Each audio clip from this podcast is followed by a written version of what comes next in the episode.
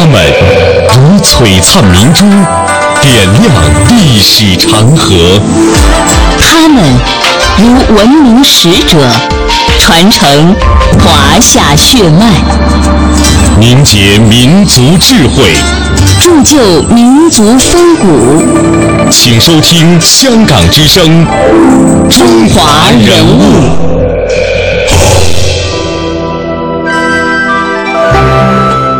品读中华人物，启迪智慧人生。大家好，我是李银。大家好，我是君阳。在今天的中华人物当中呢，我们将带大家一起走进黄继光。在中国人民解放军空降兵某部，每一次班里点名，点到黄继光的名字，总会有人回答。每天晚上，黄继光的床都会铺好被褥。位于湖北的解放军空降兵某部呢，这支部队就是抗美援朝战争时期黄继光曾经生活和战斗过的部队。离院门不远处有一座三层的小楼，二层最里面的宿舍门上挂着一块牌子“黄继光班”，黄继光就生活在这里。他的床铺和其他的士兵一样，整齐的白色床单，被子呢被叠成了豆腐块，没有一点褶皱。唯一能看出区别的是，他床头的武装腰带和其他枕头前的不一样，他的是棕色老款的，其他的士兵呢是黑色新款的。而在晚上，这座小楼的全部士兵都要在楼下的小操场集合，点名，并且点评一天的训练生活。连队的指导员第一个呼点黄继光的名字，马上就会有响亮的道声划破夜空。这是全连数十名士兵共同回答的。而到了睡觉的时间呢，会有班里的战友为他打开床铺。第二天早上，战友们会把黄继光的床铺整理好。整理黄继光的铺位，对于战士们来说是一种荣誉。一般来说呢，都是班里优秀的战士和班长才能做的事儿。黄继光从上甘岭举世瞩目的那一呃那一战开始离开了人们。今天呢，我们能感受得到，其实这些战友是以另外一种方式永远纪念他的存在。黄继光虽然已经不在了，但是他的影响却如此之大。接下来的这段音频来自《难忘的中国之声》，让我们一起走进今天的中华人物黄继光。那近了，我做着娃娃鼻气酱。现在在烧得。这是黄继光的母亲邓芳芝上世纪五十年代留下的录音。这位英雄的妈妈用淳朴的四川乡音给大家讲三儿子黄继光的故事。他说，一九五一年是自己亲手给儿子戴上大红花，把他送上朝鲜战场的。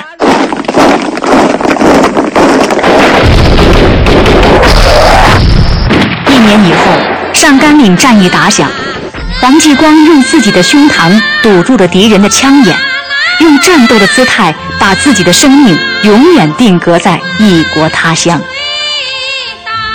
战友们冲上阵地时，发现黄继光扑身的地堡前没有血迹，他的血在冲锋的路上就流光了。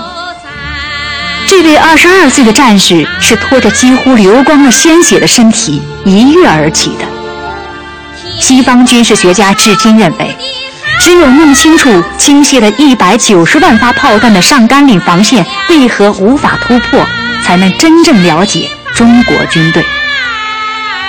邓方芝失去了他的三儿子，但千千万万的中国青年都愿意做他的儿女。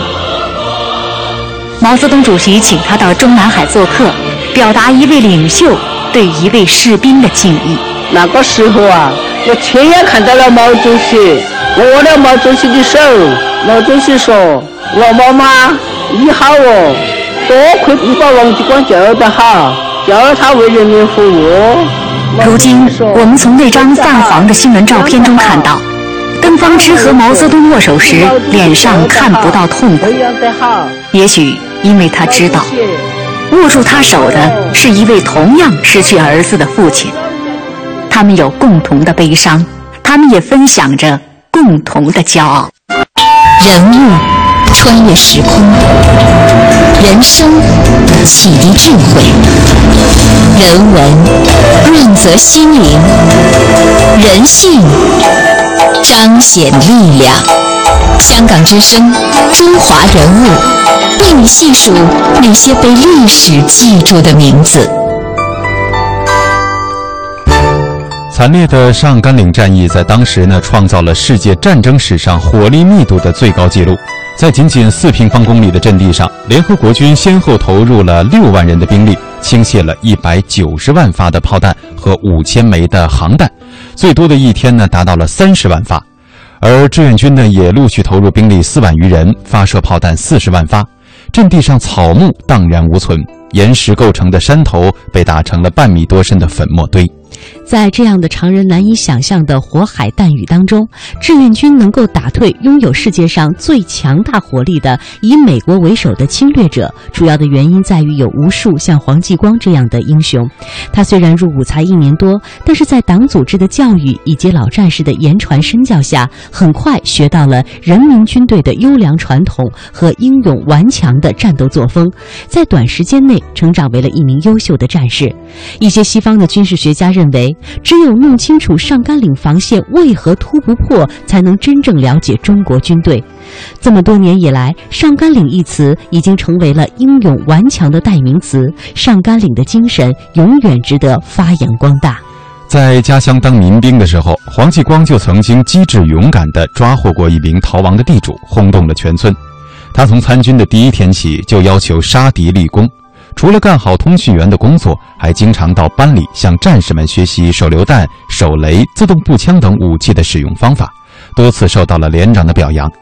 由于他工作非常出色，人又机灵，营长点名调黄继光到营部来当通讯员。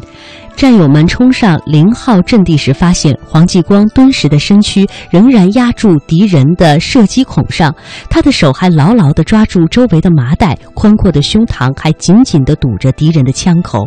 人们看到黄继光的腿已被打断，身上有七处的重伤，他的身后有一条长长的血印。牺牲后的黄继光全身的伤口都没有流血，地保前也没有血，血在路上流光了。由此可见，在最后的关头，他是以何等坚强的毅力，拖着重伤的身躯，爬到了敌人的地堡前，又一跃而起的。而非常令人遗憾的是，由于黄继光从小的家境贫寒，从来没有去照过一次相。牺牲之后，虽有人拍过遗体照，但是形象却非常的惨烈，而且面容难辨。在宣传英雄事迹的时候，因为找不到一张可用的照片，只好用一张舍身堵枪眼的素描画来进行代替。一九五三年四月，黄继光的母亲邓芳芝作为代表出席了全国妇女大会。毛泽东还邀请邓芳芝到中南海自己家中做客，同时也表达了对于英雄的敬意。一九五三年四月，特级战斗英雄黄继光的母亲邓芳芝受邀出席全国妇女大会。会上，毛泽东对他说：“你牺牲了一个儿子，我也牺牲了一个。”会后，毛泽东还特意请他到中南海自己的家中做客，表达了一个烈士的父亲对一位英雄的母亲的敬意。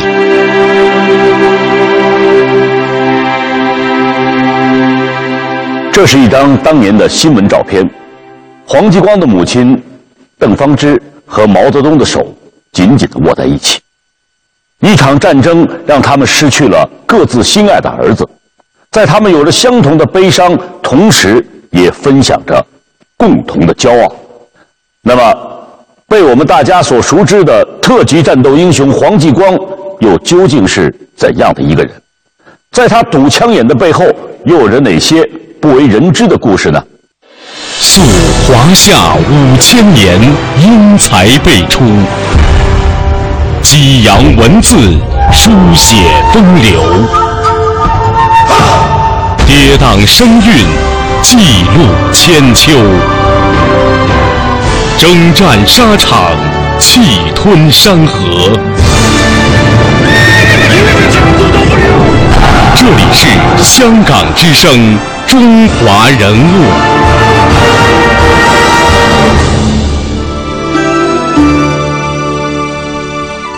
黄继光原名黄基广，农历一九三一年一月八日出生于四川省中江县的一个山村。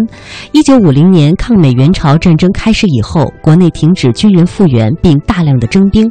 一九五一年三月，中江县征集志愿军新兵的时候，黄继光在村里第一个报了名。体检的时候，他因为身材比较矮小，最开始并没有被选中。来征兵的营长却被黄继光参军的热情所感动，同意破格录取。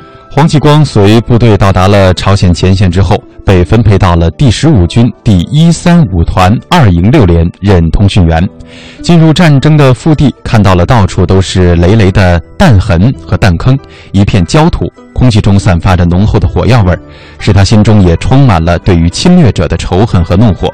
恨不得马上加入到战争当中去，多消灭敌人。黄继光终于来到了前线，呃，去分配担任那个分配的通讯员。因为这个战斗呢，分为前沿和后勤。本来他的本意是特别想上前沿阵地去多杀敌人，但是呢，根据需要，黄继光与副指导员被留在了后勤。他当时心里挺不是滋味的，特别是看见一起入伍的老乡吴三阳、肖登良打死了不少的敌人，就特别的羡慕。是啊，于是他向。向副指导员请假三天，副指导员得知他是想跟老乡一起去前沿杀敌的时候，严肃地对他说：“你看我这只手表，时针、分针、秒针不停地在转，为什么在转？是什么推动了它呢？”副指导员用小刀把手表背面打开，露出了很多零件。他继续说：“这是发条、齿轮、小螺丝，如果缺一样，或者是它们其中有一件停止运作，那么另一面的针还会转吗？”我们的战场就像这块手表，每个战士就是其中的小零件，虽然分工不同，但是作用却是一样的。黄继光听完了副指导员的谈话，心里明亮很多。他深刻地认识到自己的思想比较片面，决心发挥好小螺丝钉的作用，为连队、为整个战场贡献自己应有的力量。接下来的这段音频呢，让我们一起走进黄继光。一九五零年，朝鲜战争爆发。美国随即侵入台湾海峡，并操纵联合国纠集组建联合国军，公然干涉朝鲜内政，一路打过三八线，战火迅速烧到了中朝边境。为了维护国家统一和平，党中央迅速作出决策，准备抗美援朝。志愿军英勇作战，经过大大小小五次战役，一九五一年六月。抗美援朝战争转入第二阶段，中朝人民军队执行持久作战、积极防御的战略方针，以阵地战为主要作战形式，进行持久的积极防御作战。敌我双方僵持在了三八线以南地区，边谈边打。一九五二年十月初，以美国为首的联合国军，为了谋求在停战谈判中的有利地位，摆脱战场上的被动局面，准备夺取中部战线上的重要战略要点上甘岭。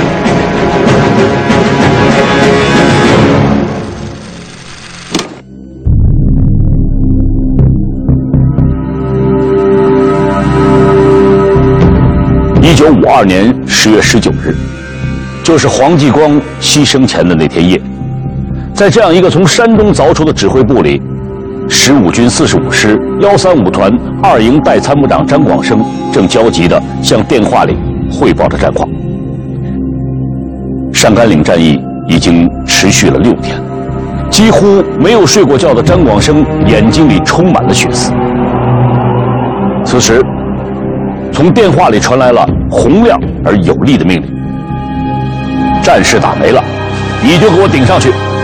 就算打到最后一个人，天亮之前一定要拿下零号高地。”挂上电话的张广生看了看表，此时离天亮只剩四十分钟，这零号高地始终是拿不下来，而且他已经布置了三次冲锋。可是敌人零号高地的机枪依然疯狂地压制着志愿军前进的步伐，这到底是出了什么事儿？现在看来，必须选一个可靠，而且还要身手好的，到六连的前沿阵地上去，把天亮之前拿下零号高地的命令传达下去。代参谋长叫来了身旁一个年轻的通讯员，说道：“这个任务交给你了，非常关键。”年轻通讯员说：“保证完成任务。”说完，转身跑了出去。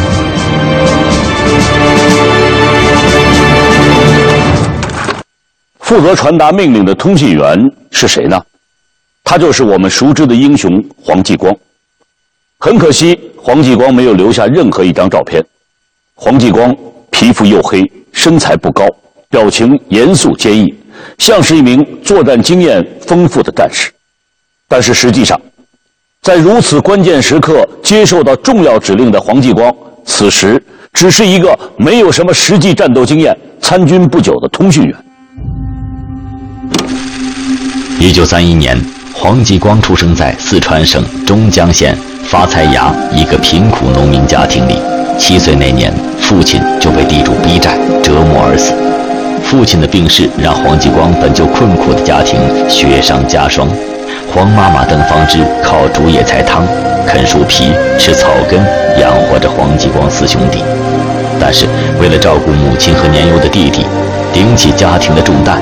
十二岁的黄继光不得不到地主家里打长工，他每天起早贪黑挑水放牛，忙得喘不过气来，吃不饱肚子，还经常挨打受骂，受尽了欺负。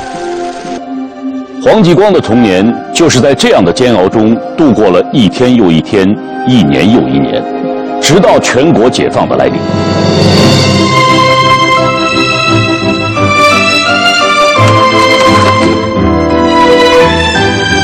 一九五零年一月，解放军成功解放了四川。解放军和土改工作组来到了黄继光的家乡，为贫苦百姓撑腰做主的人来了。黄继光非常积极地配合解放军和工作组进行清匪反霸、减租退押运动，并且当上了一名民兵。有一次，黄继光在村口站岗放哨，到了后半夜。他突然发现山脚下的小路上有两个黑影摇摇晃晃地走过来，他急忙躲在石头后面，等着那两个人靠近了，突然跳出来大喝一声：“干什么的？”吓得那两个家伙浑身发抖。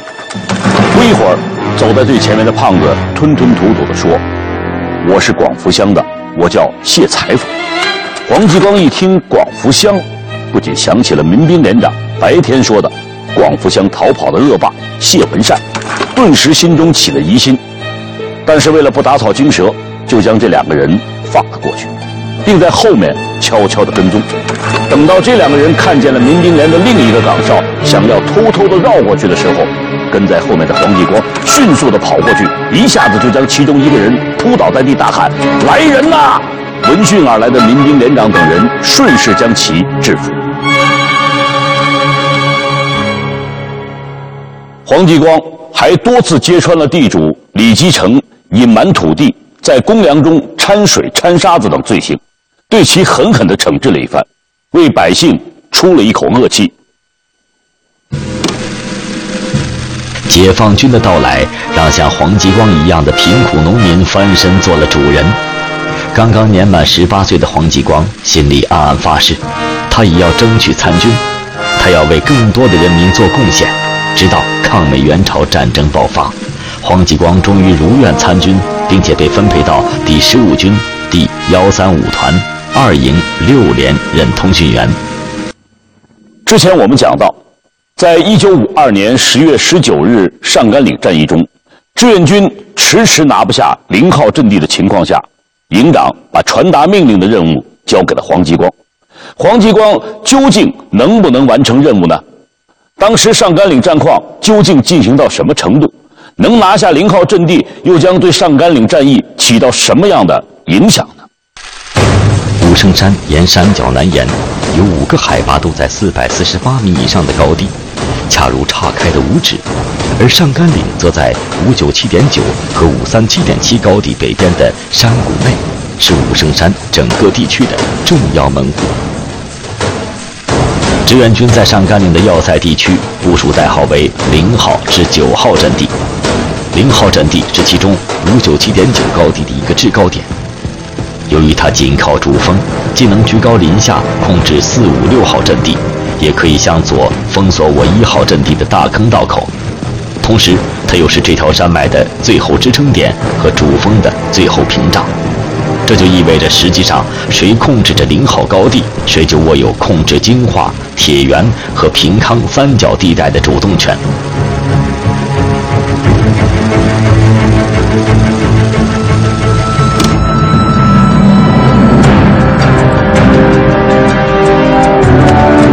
在这里担任布防任务的是志愿军第十五军军长秦基伟。彭德怀曾对秦基伟特别强调。武圣山是朝鲜的中线门户，如果失掉武圣山，我们将要后退二百公里，无险可守。谁丢了武圣山，谁就要对朝鲜的历史负责。秦基伟听完，当即立下军令状：战至一兵一卒，也要守住武圣山。而此时，美国地面部队司令詹姆斯·奥尔沃德·范弗里特调集了美七师和韩二师的主要兵力，以及三百二十门大口径火炮、四十七辆坦克、五十余架飞机，准备强攻志愿军死守的上甘岭。这个计划也就是摊牌行动。接下来的这段文字呢，可能很多朋友都有似曾相识的感觉，是在我们曾经上学的课本当中记录了黄继光呃牺牲的这么一段文字。接下来呢，我们和大家一起来回顾一下，了解一下黄继光的英雄事迹。一九五二年四月，部队到武圣山前沿阵地接防，本想杀敌立功的黄继光却被分配到了连队的后勤。经过副指导员细致的思想工作，黄继光明白了后勤工作的重要性，样样工作都干得非常出色。一九五二年七月，加入中国新民主主义青年团，经上级批准，他荣立三等功一次。一九五二年十月，上甘岭战役打响，这是朝鲜战场上最激烈的一次阵地战。黄继光所在的营已经持续战斗了四天四夜，第五天夜晚接到了上级的命令，要在黎明之前夺下敌人的五九七点九高地。那么进攻开始了，大炮在轰鸣，战士们占领了一个又一个山头，就要到达五九七点九高地的主峰了。突然，敌人的一个火力点凶猛地扫射起来。战士们屡次突击，都被比雨点还密的枪呃枪弹压了回来。东方升起了启明星，指导员看了看表，已经四点多了。如果不快摧毁这个火力点，在黎明前就攻不下五九七点九高地的主峰，已经夺得的那些山头就会全部丢失。黄继光愤怒地注视着敌人的火力点，转过身来，坚定地对指导员说：“指导员，请把这个任务交给我吧。”指导员紧握着黄继光的手说。好，我相信你一定能够完成这个光荣而艰巨的任务。黄继光带上两个战士，拿了手雷，喊了一声：“让祖国人民听到我们胜利的消息吧！”于是向敌人的火力点爬去。敌人发现他们了，无数照明弹升上天空，黑夜变成了白天，炮弹在他们周围爆炸，他们冒着浓烟，冒着烈火，匍匐前进。一个战士牺牲了，另一个战士也负伤了。摧毁火力点的重任落在了黄继光一个人的肩上。火力点里的敌人把机枪对准黄继光，子弹像冰雹一样射过来。黄继光肩上、腿上都负了伤，他用尽全身的力气，更加顽强地向前爬。还有二十米、十米，近了，更近了。他突然站起来了，在暴风雨一样的子弹当中站起来了。他举起右臂，手雷在探照灯的光照当中闪闪发亮。轰的一声，敌人的火力点塌了半边，黄继光晕倒了。战士们赶紧冲了上去，不料才冲到半路，敌人的机枪又叫了起来，战士们被压在了山坡上。天快亮了，规定的时间马上就要到了，指导员正在着急。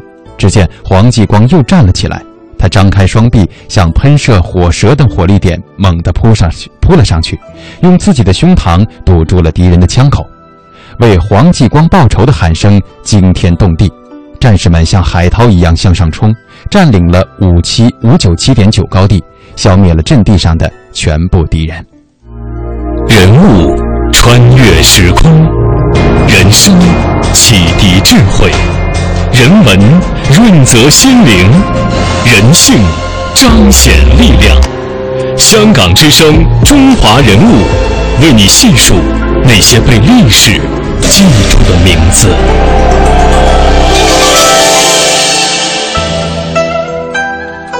为了表彰黄继光的视死如归、无畏惧的伟大精神，一九五三年四月八号，中国人民解志愿呃志愿军的领导机关为他追记了特等功，追授中国人民志愿军特级英雄称号。中国共产党志愿军第十五军委员会在追认他为模范团员的同时，也追认他为中国共产党党员。他的名字和光荣事迹镌刻在了上甘岭背后的武圣山上，英雄的壮举和巍然屹立的武圣山永世长存。他的家乡中江县石马乡也改名为继光祥。二零零九年九月十日，在中央宣传部、中央组织部等十一个部门联合组织下的一百位为新中国成立做出突出贡献的英雄模范人物和一百位新中国成立以来感动中国人物的评选当中，黄继光被评为了一百位新中国成立以来感动中国的人物。以上呢就是今天的中华人物，我们和大家一起走进的黄继光，这也是我们今天节目的全部内容。感谢各位的收听，我们下期节目再会。再会。